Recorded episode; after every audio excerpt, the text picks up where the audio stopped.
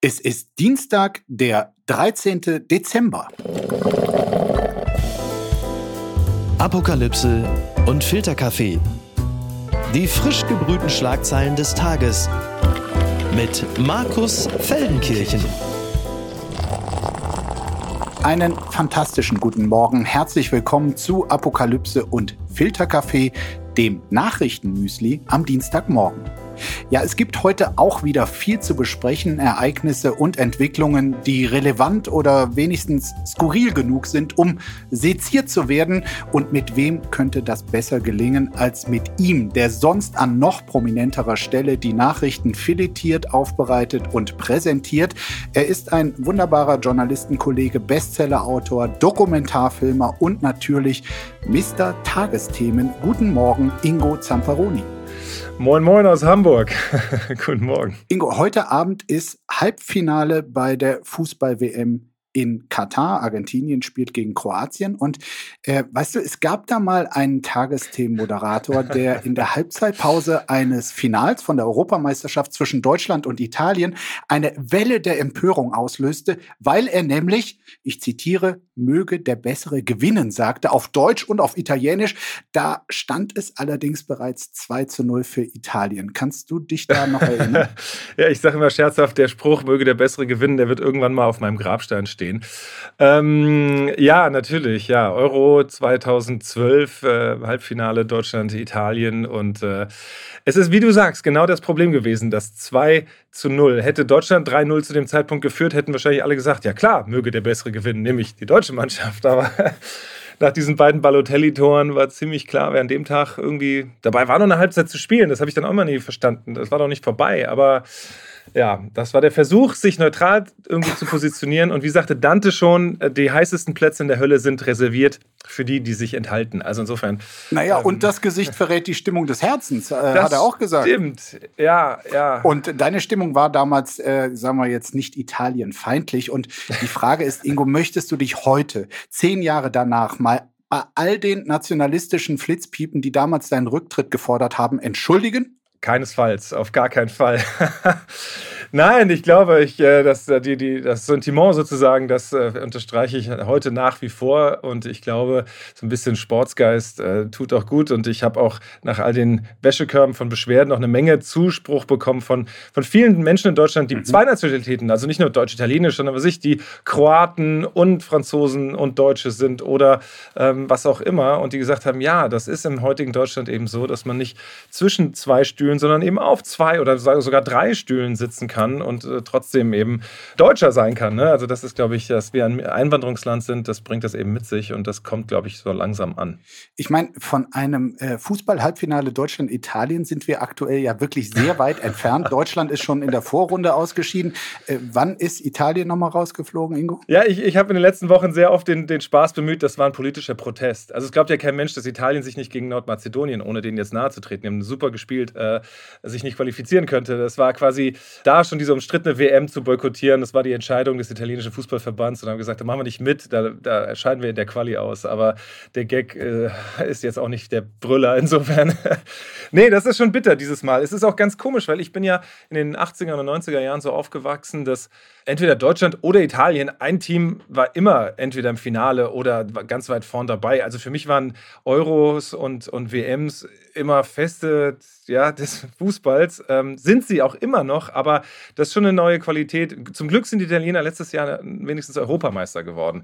Das hat doch sehr viel entschädigt. Aber jetzt zwei WMs nicht dabei, hintereinander, das ist schon krass. Und zweimal Deutschland ähm, in der Vorrunde raus. Also mein, meine armen Kinder, die kennen äh, Deutschland äh, als erfolgreiche Fußballnation gar nicht. Ja? Also ich erzähle denen das immer. Früher war das mal so. Aber ja, das ist schon eine äh, kuriose Erfahrung. Heute Abend also Argentinien, Kroatien. Ich sag mal, mhm. möge der Bessere gewinnen. Und apropos Katar. Endgültig zu weit gegangen. Baerbock fordert volle Härte des Gesetzes wegen Korruptionsaffäre um Katar. Das berichtet der Spiegel. Außenministerin Annalena Baerbock hat beim Treffen der EU-Außenminister in Brüssel die Zitat, restlose Aufklärung der Korruptionsaffäre im Europäischen Parlament gefordert. Es gehe um die Glaubwürdigkeit Europas. Am Sonntag war Eva Kaili, Vizepräsidentin des EU-Parlaments, zusammen mit drei weiteren Verdächtigten in Brüssel festgenommen worden. Die Polizei hatte zuvor bei Durchsuchungen Datenträger, Mobiltelefone und 600.000 Euro Bargeld beschlagnahmt. Die Ermittler vermuten, dass Katar mit beträchtlichen Geldsummen und Geschenken versuchte, Entscheidungen des Europaparlaments zu beeinflussen. Diese seien vermutlich an Personen im Parlament verteilt worden, die eine politische oder strategische Position inne hätten. Unter anderem eben an Eva Kylie, die ja, das ist ja auch interessant, als Abgeordnete eigentlich Immunität genießen würde, es mhm. sei denn, und da gibt es diesen Begriff, sie wird bei einer Straftat in flagranti erwischt. In ihrem Fall war das offenbar der Fall, weil als die Behörden äh, zu ihr kamen, war die Wohnung einfach voll mit äh, Tüten äh, voller Geld. Also in diesem Falle in flagranti. Und Ingo, die Frage ist, wie sehr wundert dich das in mitten quasi des Europäischen Parlaments ein offenkundig so krasser Korruptionsskandal. Also ich meine, dass wir auch in Europa Probleme mit Korruption haben, auch in unseren EU-Mitgliedstaaten. Ähm, da sollten wir jetzt nicht denken, wir sind irgendwie heiliger als andere auf der Welt. Aber das war doch jetzt wirklich erstaunlich. Auch diese Art und Weise mit diesen Säcken und diesen Tüten, das ist so irgendwie wie in so einem schlechten Film. Ja, da liegen plötzlich diese unfassbar großen Geldbündel wohl da einfach so rum. Ähm, wahrscheinlich war das die Überlegung zu sagen, ah, da gibt es dann äh, keine nachvollziehbaren Kontobewegungen und so, und dann ist das irgendwie ein bisschen safer. Ähm, das ist irgendwie ziemlich Hanebüchen, eine ganz schöne Räuberpistole, finde ich. Ich meine, eins kann man sagen, wenn Katar eine Filmrolle wäre, dann eindeutig Mario Adolfs Fabrikant Heinrich Haffenloher in Helmut Dietls äh, Key Royal, ja. der damals zu Baby Schimmerlos sagte, ich kleb dich zu von oben bis unten mit meinem genau. Geld. Ich kauf dich einfach. Ich kauf dir eine Villa, da stelle ich dir noch einen Ferrari davor. Ich schiebe dir hinten rein und vorne rein. Ich scheiß dich so was von zu mit meinem Geld, dass du keine ruhige Minute mehr hast und die Versuchung ist so groß. Dann nimmst es und dann hab ich dich. Dann gehörst du mir. Ja. Also die Kataris, die sprechen zwar kein Kölsch, aber genau so ist es. Du kannst das wirklich sehr gut. Da merkt man doch die, die rheinischen Wurzeln so ein bisschen. Ne? Ähm, ja, nee, das ist tatsächlich, ich meine, diese ganze WM ist in Katar gelandet, weil ich meine, die Hälfte des damaligen FIFA-Exekutivkomitees, glaube ich, ist mittlerweile entweder verurteilt oder gefeuert aufgrund von ähm, Korruptionszahlungen von den Kataris. Also das ist, glaube ich, tatsächlich nach dem Motto, ja, probieren wir es doch mal und, und scheint ja zu funktionieren. Jetzt ist es blöderweise aufgeflogen. Ähm, was heißt, also in Anführungsstrichen, zum Glück ist es aufgeflogen. Ähm, äh, das hat mich doch schon echt, als ich es zuerst gehört hatte, da dachte ich, das ist jetzt ein schlechter Scherz. Also das ist wirklich ähm, so, so krass. Ähm, plump fast schon, einerseits. Ähm, andererseits scheint es ja funktioniert zu haben, sonst hätten sie es nicht gemacht, jahrelang. Wie überrascht wärst du, wenn, hm, sag mal, wahrnehmbare Figuren aus Deutschland, ähm, wenn da auch rauskäme, dass sie Geld bekommen haben? Vertreter des FC Bayern München sogar. Naja, also es gilt natürlich immer die Unschuldsvermutung und alles. Aber ich glaube, dass gerade auch im EU-Parlament jetzt überhaupt in der EU äh, ziemlich äh, das, na, die großen Fragezeichen gerade sind, ob da nicht noch viel mehr kommt, als das, das ist vielleicht nur die Spitze des Eisbergs. Und dann kann man, glaube ich, nicht wirklich überrascht sein, wenn da tatsächlich noch mehr rauskäme. Ich meine, das hat ja auch äh, gleich Folgen. Viktor Orban, äh, quasi der Katarer unter den EU-Mitgliedstaaten, der verbreitete gestern gleich eine Kachel mit sich vor Lachen kringelnden Männern und dem Spruch, ich zitiere, und dann haben sie gesagt, das Europäische Parlament sei ernsthaft besorgt über Korruption ja. in Ungarn. Also alle lachen sich kaputt ähm, und bezieht sich damit natürlich auch auf das Rechtsstaatsverfahren der EU gegen Ungarn, das läuft und bei dem just in dieser Woche eine Entscheidung erwartet wird, ob und wie Ungarn bestraft werden soll. Ich meine, das ist natürlich dann der schlimmste Moment von allen. Absolut. Also das ist vor allen Dingen von der Außenwirkung der größte GAU bei dieser ganzen Nummer. Auch bei den Kataris. Ne? Die sagen, ihr habt da jetzt gerade auch in Deutschland äh, unsere WM uns hier madig geredet, weil ihr uns eben vorwerft, äh, Menschenrechtsverletzungen und all das, aber eben auch genau. Korruption und so. Und dann seht mal selbst, was da gerade bei eurem Laden, und das ist natürlich äh, gerade abläuft. Und das ist der, der, der, fatale Zusammenhang, der jetzt natürlich leicht von allen gezogen werden kann, äh, die, die bislang in der Kritik stehen. Nach dem Motto, macht mir erst eure eigenen Hausaufgaben und bleibt mir fort mit dieser Doppelmoral.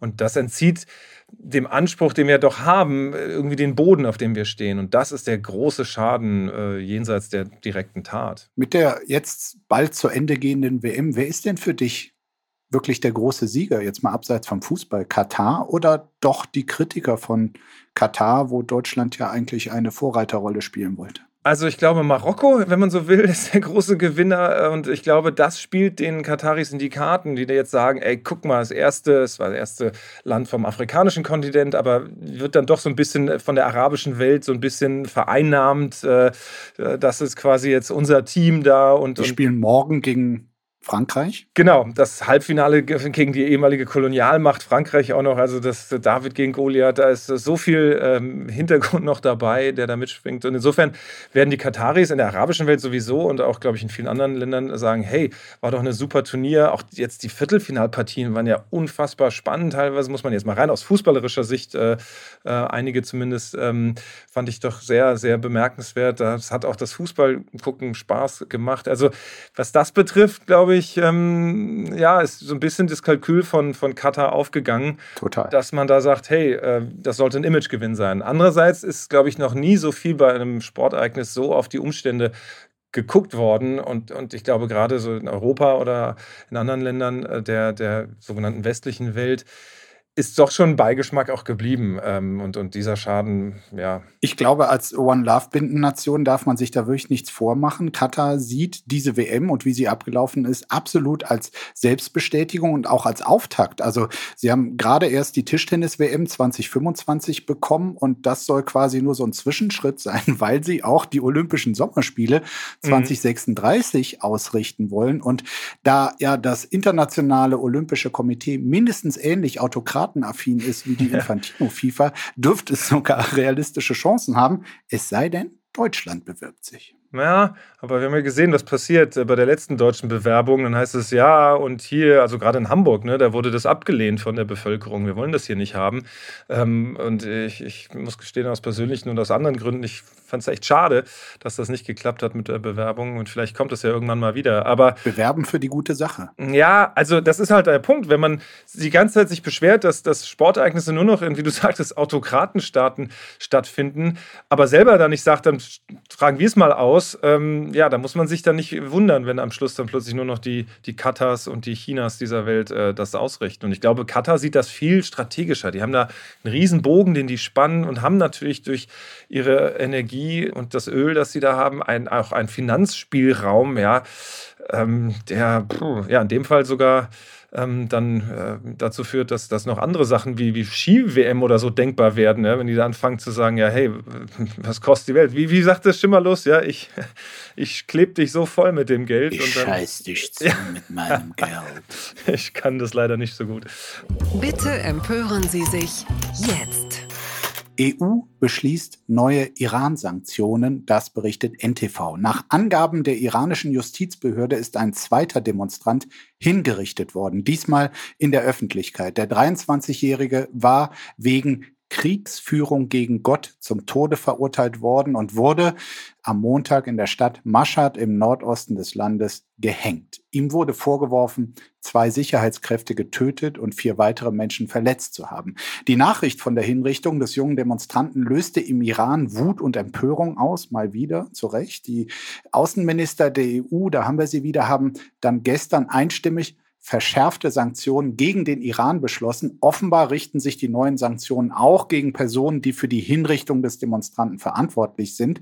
Okay, ich meine, insgesamt von diesen neuen Sanktionen äh, sollen 20 weitere Personen betroffen sein. Mir persönlich kommt das ein bisschen hilflos vor oder bin ich dazu pessimistisch?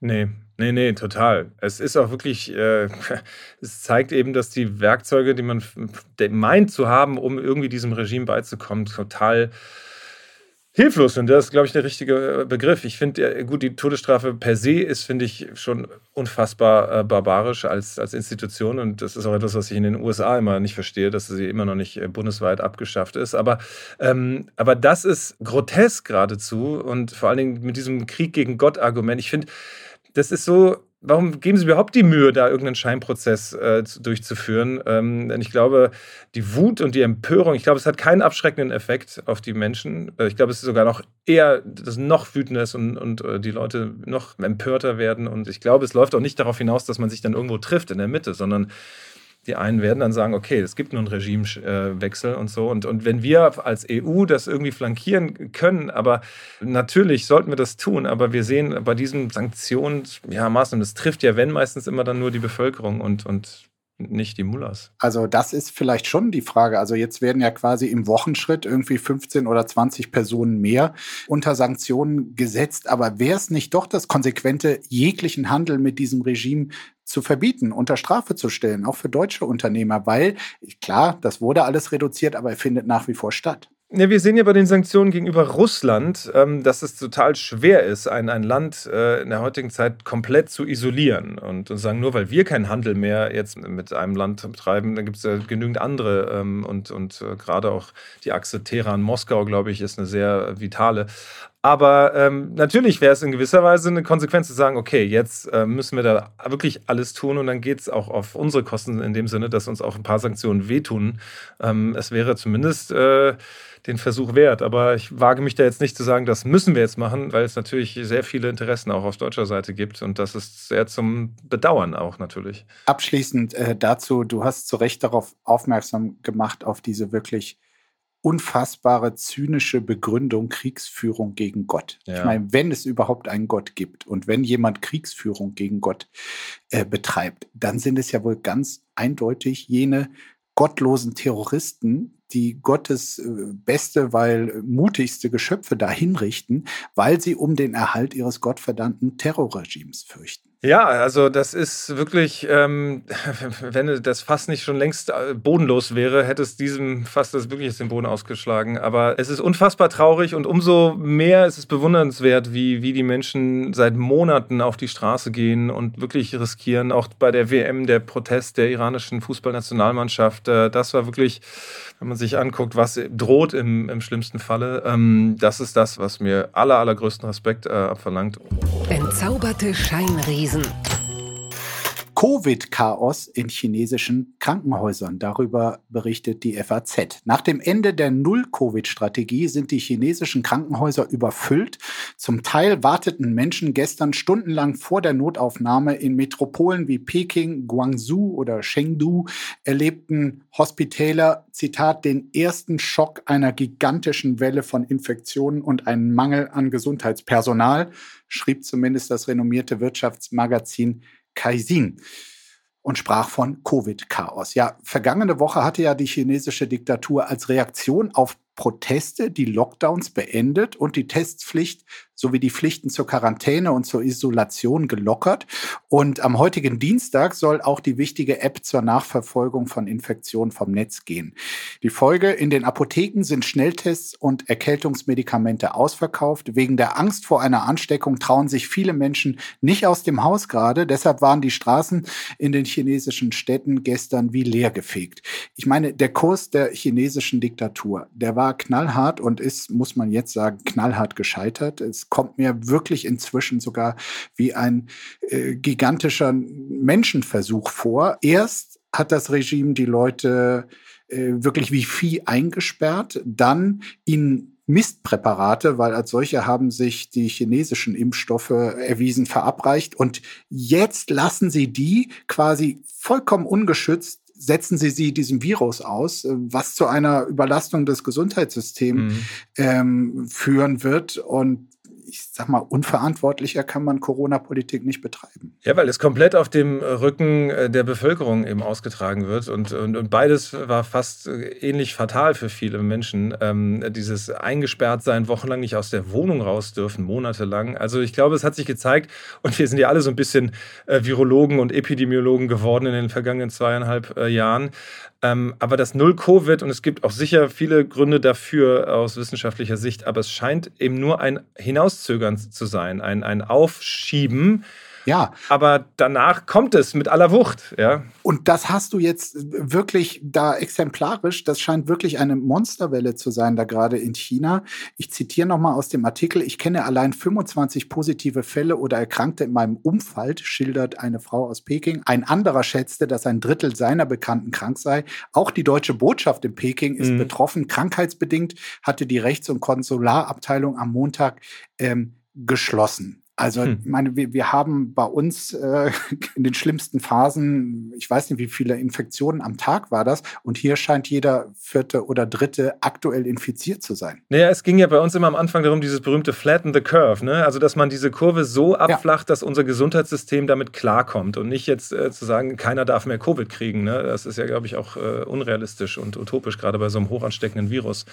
Und äh, wie du sagst, Menschenversuch so ein bisschen, ja, das sind halt in China dann gleich Millionen und vor allen Dingen diese Verunsicherung, was Impfstoffe betrifft, nach diesem Fiasko mit dem chinesischen Stoff und, und so, da sind, glaube ich, gerade ältere Menschen, die es ja dann besonders betrifft, ähm, überhaupt nicht genug geimpft oder wollen sich jetzt auch nicht impfen, weil sie denken, ah, nee, das war schon komisch und jetzt kommt irgendwas aus Europa, das haben die uns madig gemacht, monatelang, ja, und haben gesagt, ah, der, der bringt nichts da, dieser Wirkstoff aus den USA oder aus Europa und jetzt werden die den auch nicht nehmen. Und dann, obwohl der wirklich zum Glück ein, äh, wirklich guter ist, ähm, den da BioNTech und äh, Pfizer auf die Beine gestellt haben. Und Scheinriese ist ja hier quasi die Überschrift so ein bisschen. Ne? Genau. Ich glaube, da haben die chinesische Regierung, also Xi hatte sich das, glaube ich, so vorgestellt, ja, wird abgenickt, wird auf Lebenszeit da äh, bestätigt vom Parteitag und, und dann ist da Ruhe im Karton. Und dann gibt es zum ersten Mal seit Jahren, teilweise Jahrzehnten, in, nicht in Hongkong, in irgendwelchen Sonderzonen, sondern in Shanghai, in Peking Proteste auf der Straße. Ja? Ich glaube, die, die hat das so geschockt wahrscheinlich. Die haben es natürlich schnell in den Griff gekriegt, weil der chinesische Sicherheitsapparat da eine Menge Möglichkeiten und Werkzeuge hat. Und das ist jetzt nicht wie im Iran so eskaliert, aber ich glaube, der saß so tief, dass sie gesagt haben, okay, vielleicht sollten wir es anders machen. Und jetzt geht es in die andere Richtung. Also es ist irgendwie wirklich bemerkenswert. Ich weiß nicht, ob es äh, Wunschdenken ist oder der Überhöhung zu viel, aber ähm, wenn ich da so drauf blicke und noch in Erinnerung habe, welche Faszination es vor allem von Vertretern der Wirtschaft äh, lange Zeit äh, für die vermeintliche Effizienz von Autokratien und hm. Diktaturen hm. wie China gab, was man da alles schnell erledigen hm. kann, bauen kann, da brauchst du nicht lange warten, keine Genehmigung und so.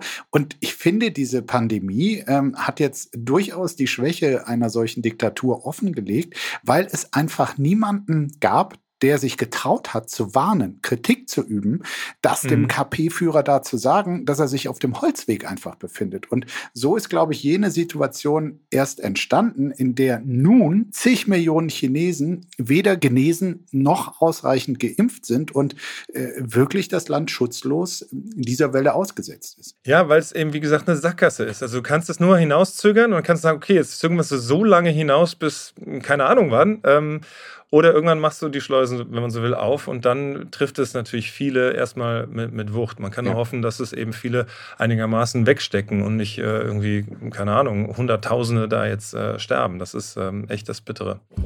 Verlierer des Tages.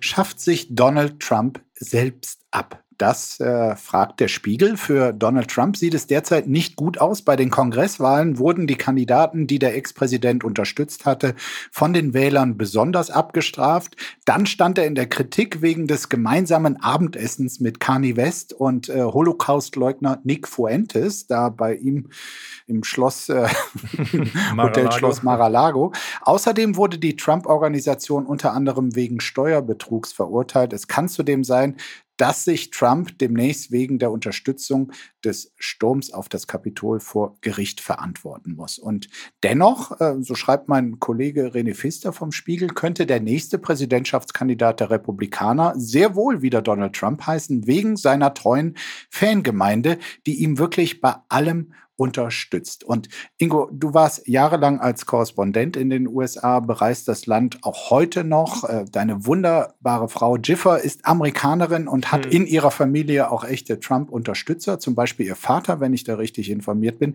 Ja. Teilst du diese Analyse des Kollegen Pfister?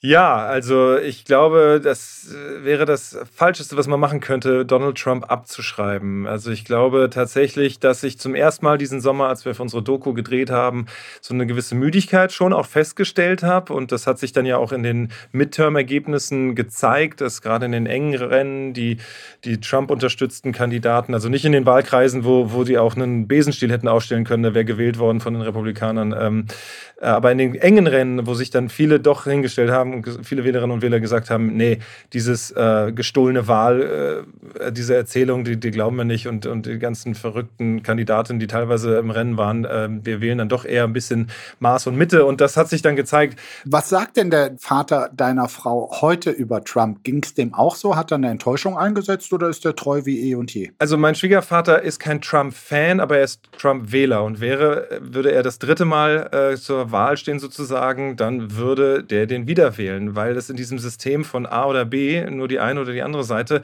halt keine Alternativen gibt, wenn du die eine Seite partout nicht wählen willst. Der wählt nicht mehr Demokraten in seinem Leben. Deswegen, wenn die Republikaner Trump aufstellen, dann wird er den wählen. Aber auch bei dem ist es so, der würde sehr gerne einen Ron DeSantis wählen wollen, lieber. Ähm, den Gouverneur von Florida, genau. der jüngst sehr erfolgreich war. Mhm. Ja, einfach so ähnliche Politik wie Trump, auch mit Fokus auf Wirtschaft und Steuersenkungen, aber viel jünger, äh, viel eloquenter, weniger Drama, weniger nach hinten geguckt, immer auf die verlorene Wahl, sondern nach vorne. Und das ist dann irgendwann auch sehr amerikanisch nach Entscheidungen, ob im Sport oder bei Politik, äh, Mund erwischen, weitermachen, nach vorne gucken. Und ähm, ich glaube, das haben eben auch die Ergebnisse der Midterm-Wahlen gezeigt, dass. Na, in, in dem Sinne ist er ja dann wirklich ein Jammerlappen.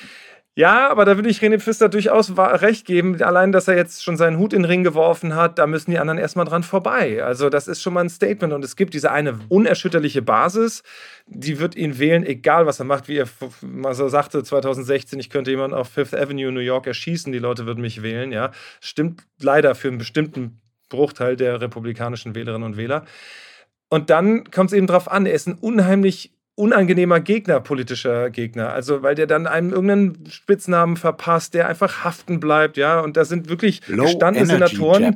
Ja, also äh, Little Marco Crooked und Crooked Hillary und Sleepy Joe und, und das ist wirklich äh, und irgendwie. Aber Sleepy Joe hat es ja nicht geklappt. Ja, das stimmt, das stimmt. Das hat da nicht geklappt. Aber, aber trotzdem, also Nein, ich, ich weiß, nur, was du meinst. Klar. Das sind 16 Gegner, hat er aus dem Weg geräumt im eigenen Lager äh, 2016. Ähm, das waren Gouverneure, Senatoren, alle wirklich mit Politik Wassern gewaschen und hat sich da durchgesetzt. Also das muss man ihm schon lassen. Er hat so ein Gespür dafür, er ist da wirklich, hatte so eine gewisse am Puls den Finger und weiß, was zieht und was funktioniert und hat so eine gewisse Narrenfreiheit auch ähm, Sachen zu sagen, wo andere längst dann äh, aus dem Verkehr gezogen worden wären, aber es ist halt Trump. Und ähm, von daher würde ich ihn da nicht abschreiben. Und, und bei DeSantis kommt es halt darauf an, ob er sagt, hey, ich bin noch jung, ich kann mir jetzt erstmal vier Jahre aussitzen und dann ist, wenn ich 48 bin, mein Turn. Oder ob er sagt, ich nutze den Schwung jetzt dieser Wahl und da wagt sich auch keiner aus dem Windschatten. Und der Trump hat jetzt erstmal sich da breit aufgestellt. Also von daher. Ja. Dann reden wir jetzt über das politische Gespür dieses Mannes. Blattgold. Kreml sagt große Putin-Show ab. Das berichtet T-Online. Zu der traditionellen Jahrespressekonferenz im Dezember hat der Kreml in den letzten zehn Jahren stets internationale Medien eingeladen. Nun wird die Pressekonferenz zum ersten Mal seit zehn Jahren nicht stattfinden. Auch der Neujahrsempfang im Kreml soll ausfallen. Was die große Pressekonferenz angeht, nein, die wird es bis Neujahr nicht geben, sagte Kreml-Sprecher Dimitri Peskov der Agentur Interfax zufolge. Einen Grund nannte er nicht. Ja, könnte es eventuell, also jetzt mal ganz eventuell sein, dass Putin in diesem Jahr nicht ganz so große Lust hat wie sonst natürlich, sich den Fragen internationaler Journalisten zu stellen? ich glaube, man kann es kaum anders deuten. Also, das war immer so die, die Bühne. Ich meine, das war schon seit Jahren eine Propagandaveranstaltung, aber nur zum Hintergrund, es gab da schon immer noch ausländische Journalisten, die zumindest die Möglichkeit hatten, Fragen an Putin zu stellen.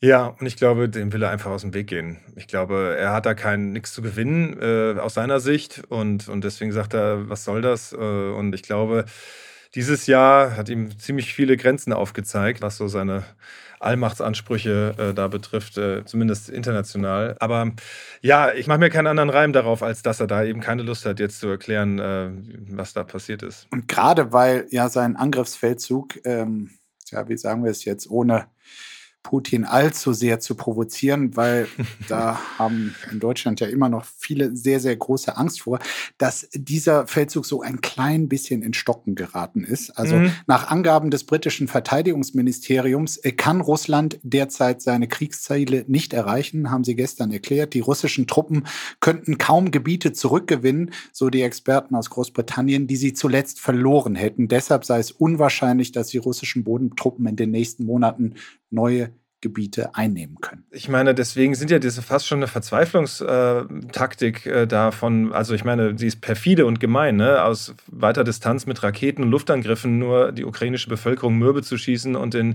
Winter so hart zu machen durch Energieausfall, durch Stromausfall, durch Wärmeausfall, äh, die Infrastruktur anzugreifen. Entweder die Moral damit zu schwächen oder aber auch neue Flüchtlingsströme auszulösen. Ne?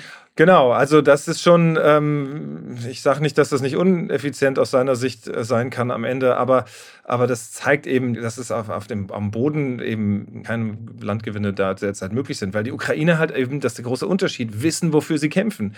Wenn sie verlieren, sind sie von der Landkarte äh, radiert und, und, und sie kämpfen ums Überleben, buchstäblich. Und die russischen Soldaten, glaube ich, wo man das Gefühl hat, dem ist das so egal in Moskau im Kreml, wie viele da sterben und, und elendig äh, verrecken. Das ist wirklich ganz, ganz traurig. Das eine ist, ob er keinen Bock hat auf Fragen von deinen ARD und meinen äh, Spiegelkollegen. Äh, das ist sicherlich so.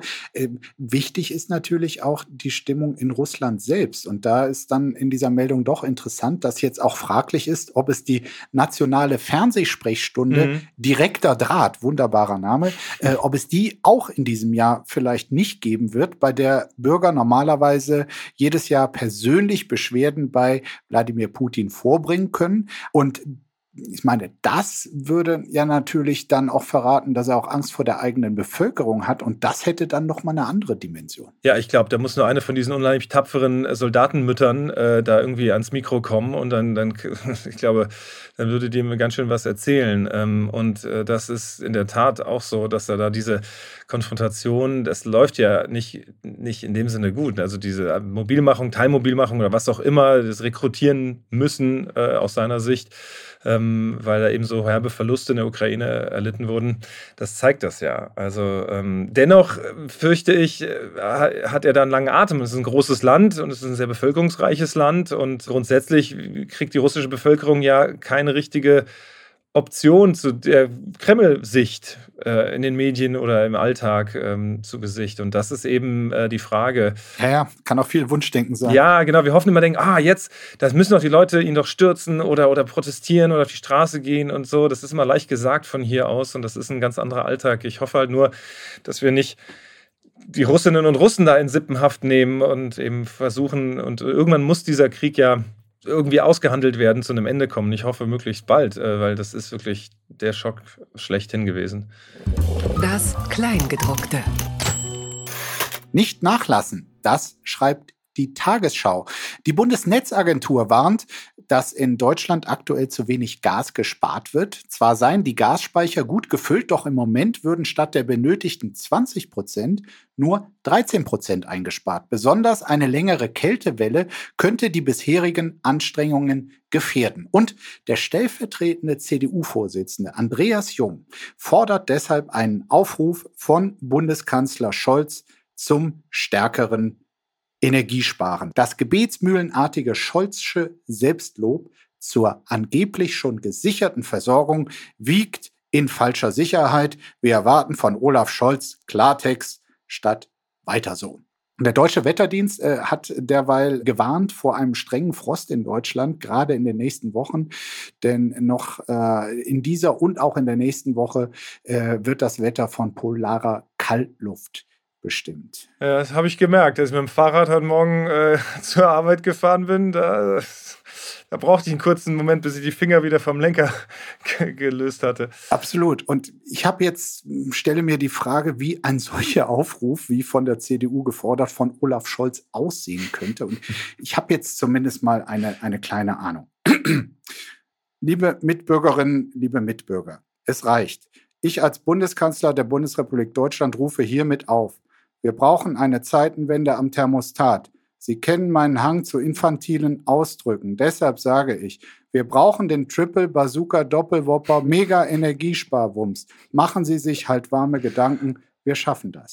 Oh ja. ja, genau, gerade mit wir schaffen das. Wobei, ich habe das immer nie verstanden, weil was soll, ich finde, das ist eigentlich ein ganz guter Spruch. Was soll denn sonst eine Regierungsmannschaft sagen, außer, ey Leute, auf geht's, das kriegen wir hin. Aber gut. Ja, das ist, äh, ich weiß nicht, ob das wirklich die Lösung wäre. Ähm, vielleicht solltest du mal äh, dem Kanzleramt so einen Tipp geben.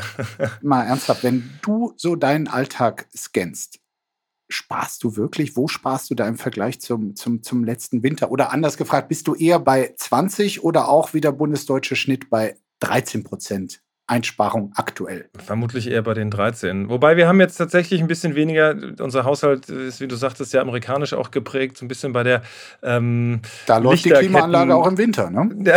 ja, die, die haben wir nicht. Aber in der Tat, ja, da ist Energie ein anderes Thema. Aber ähm, ja, dass wir ein bisschen weniger Lichterketten vielleicht, nicht, dass das jetzt den Kohl dick macht, aber plötzlich ist das so ein, so wie, ne, die einen haben Flugscham oder so, man hat plötzlich Lichtscham, finde ich. Also man kann, kann ich hier noch überhaupt Lichter brennen lassen? Also ich laufe immer durchs Haus und mache die aus und ja, aber letztlich ist es, glaube ich, auch so abstrakt zu sagen, okay, wo haben wir denn jetzt genug gespart? Ich glaube, grundsätzlich insgesamt ähm, sollten wir das alle versuchen, äh, ne? also vielleicht weniger Auto fahren, mehr Fahrrad fahren, äh, versuche ich und, ähm, und solche Dinge. Aber es ist noch sehr abstrakt so. Ne? Wie viel ist jetzt genug, damit es insgesamt äh, hilft? Äh, ich glaube, jeder muss sich dann die eigene Nase fassen und jeder trägt Mitverantwortung. Vor allen Dingen nicht die Denke, naja, was macht das schon für einen Unterschied? Das ist wie beim Klimaschutz, ne? wenn alle sagen, ja, was macht das für einen Unterschied, ob ich jetzt mehr oder weniger Auto fahre? Nee, das ist der falsche Ansatz. Man muss wirklich jeder jedes Gramm gespart hilft. Jetzt muss ich aber noch fragen, wie viele Lichterketten gibt es denn zu herkömmlichen Weihnachtszeiten im Hause Zamperoni? Na, nicht ganz so viele wie so bei Christmas Vacation, ne? Irgendwie, oder irgendwelchen einschlägigen Weihnachtsfilmen, wo das ganze Haus äh, und, und man, glaube ich, ein halbes AKW bräuchte und erstrahlt. Nee, das nicht, das nicht. Aber es ist schon eher so, dass natürlich bei uns der Baum schon direkt nach Thanksgiving aufgestellt wird und nicht erst an Heiligabend, ne? sondern das ist dann schon, der steht die ganze Adventszeit da geschmückt. Und er muss natürlich auch leuchten. Ja, aber wir haben eine Zeitschaltuhr jetzt einge, äh, eingerichtet ähm, und äh, da haben wir jetzt geguckt, äh, dass er dann immer nur zu den dunklen Stunden mal, wo Leute auch im Haus sind, angeht. Was ist denn da schiefgelaufen? Manuel Neuer stürzt zwei Teams ins Dilemma, das berichtet NTV. Nach seinem Unfall bei einer Skitour im Mangfallgebirge wird Manuel Neuer für den Rest der Saison nicht mehr im Tor stehen. Nicht nur NTV spekuliert nun, ob er überhaupt wieder als Torwart zum FC Bayern und zur Nationalmannschaft zurückkehren kann, denn beide Teams stehen gerade vor großen Herausforderungen, für die sie Neuer dringend bräuchten. Ja, also als ich das hörte, ganz ehrlich war mein erster Gedanke, der war ja gerade erst in Katar ausgeschieden und zurückgekommen, wie die meisten Spieler außer denen, die da im Teamhotel noch eine mhm. Woche Urlaub dran gehangen haben, auch äh, lustig. Aber warum unmittelbar nach so einer WM nicht einfach mal einen Waldspaziergang, das ist knochenschonender, äh, so ein bisschen auch darüber reflektieren und nachdenken, warum haben wir so versagt, was habe auch ich persönlich äh, falsch gemacht oder Ingo, würdest du sagen, das ist jetzt zu viel verlangt? Also ich muss gestehen, was mich daran am meisten gewundert ist, dass ich dachte, Fußballer, gerade so hochkarätige Profifußballer wie Manuel Neuer, hätten in den Verträgen so eine Nicht-Schifa-Klausel. Haben offenbar auch viele, aber nicht alle. Ah, okay, weil ich dachte, das ist so ein absolutes No-Go, genau aus diesem Grund, dass die nicht in den Winterferien äh, das nutzen, um sich dann Hang runterzustürzen. Äh, und vielleicht ist, ich meine, ich weiß nicht, wie es zustande gekommen ist, aber vielleicht ist so die Tatsache, dass er wahrscheinlich nicht so häufig gefahren ist, hat vielleicht dazu auch geführt. Aber das hat mich schon sehr gewundert. Ich glaube,